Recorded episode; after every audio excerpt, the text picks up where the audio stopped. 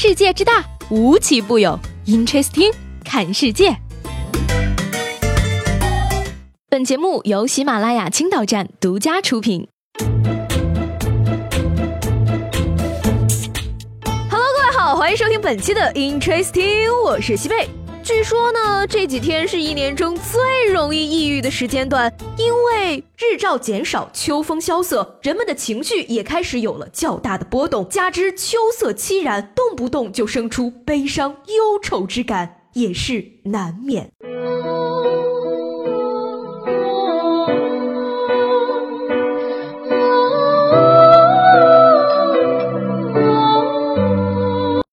是这个原因呢？明明是因为沈星移死了，鹿晗恋爱了，开始上班了，国庆又长胖了，全年的假期都结束了，好吗？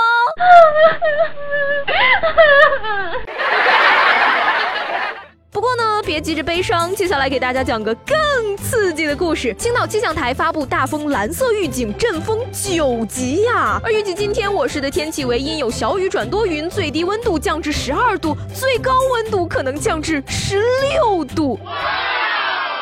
天哪！不是说青岛的秋天至少也有俩星期吗？这怎么一个星期还没到就要过冬了呢？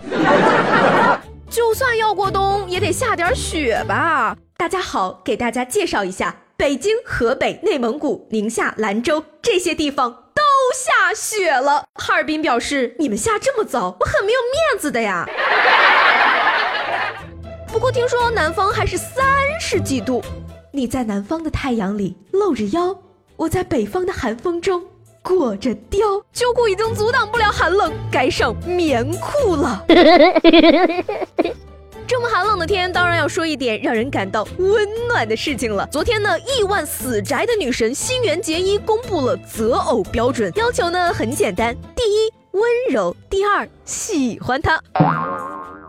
所以说，怎样才能娶到新垣结衣呢？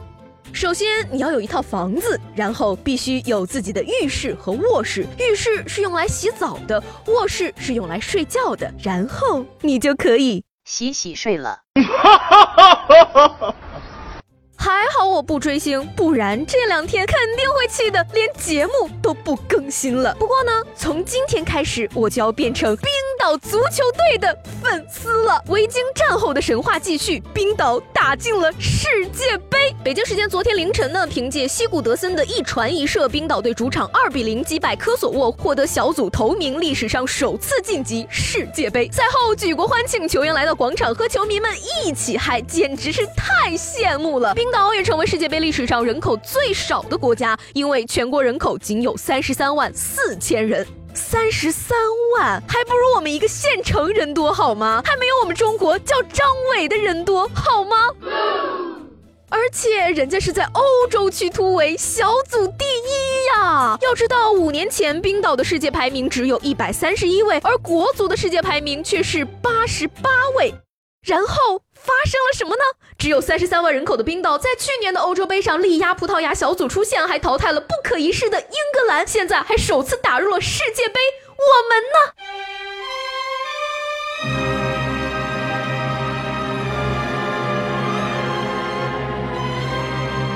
只能说没有对比就没有伤害吧。人生啊，就怕对比。恰逢苏轼先生诞辰九百八十周年呢，清华附小六年级的学生开展了一系列致敬苏轼的活动。利用假期的时间呢，同学们自愿组成小组，确定研究课题，进行小组讨论，分工完成课题研究报告二十三份，分别是大数据帮你进一步认识苏轼、苏轼的朋友圈、苏轼的心情曲线、苏轼 vs 李白等。天哪！现在的小学生都这么高科技了吗？为什么我一个九零后连大数据是什么都不知道呢？不过呢，有高能的小学生，自然也有不高能的小学生。最近呢，成都地铁内啊，网友看到一名小学生一进地铁就躺在了地上，口中还念叨着说：“再也没有假了，再也没有假了。”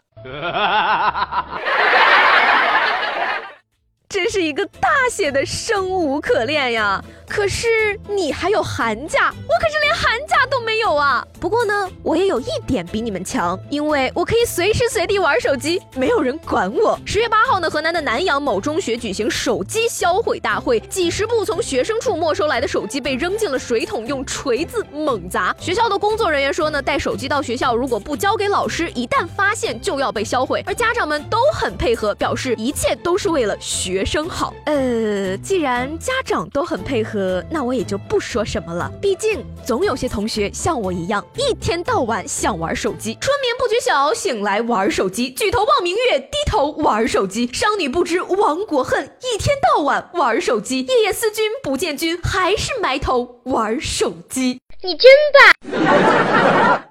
那你要是天天玩手机呢，自然就顾不上学习，顾不上学习就考不上大学，考不上大学就拿不到大学文凭啊。可是，换句话来说，大学文凭真的很重要吗？大学文凭和钱一样，有了才能说它不重要。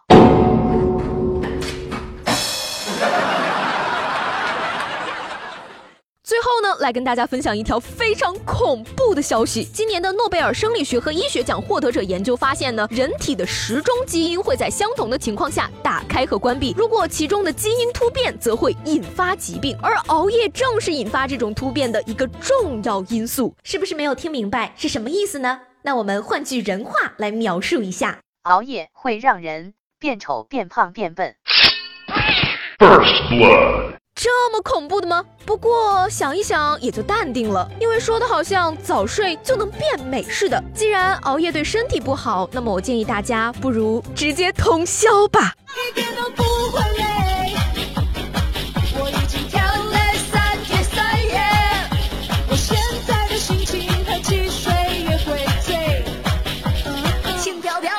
好了，那今天的 Interesting 就到这里了，我是西贝，明天见。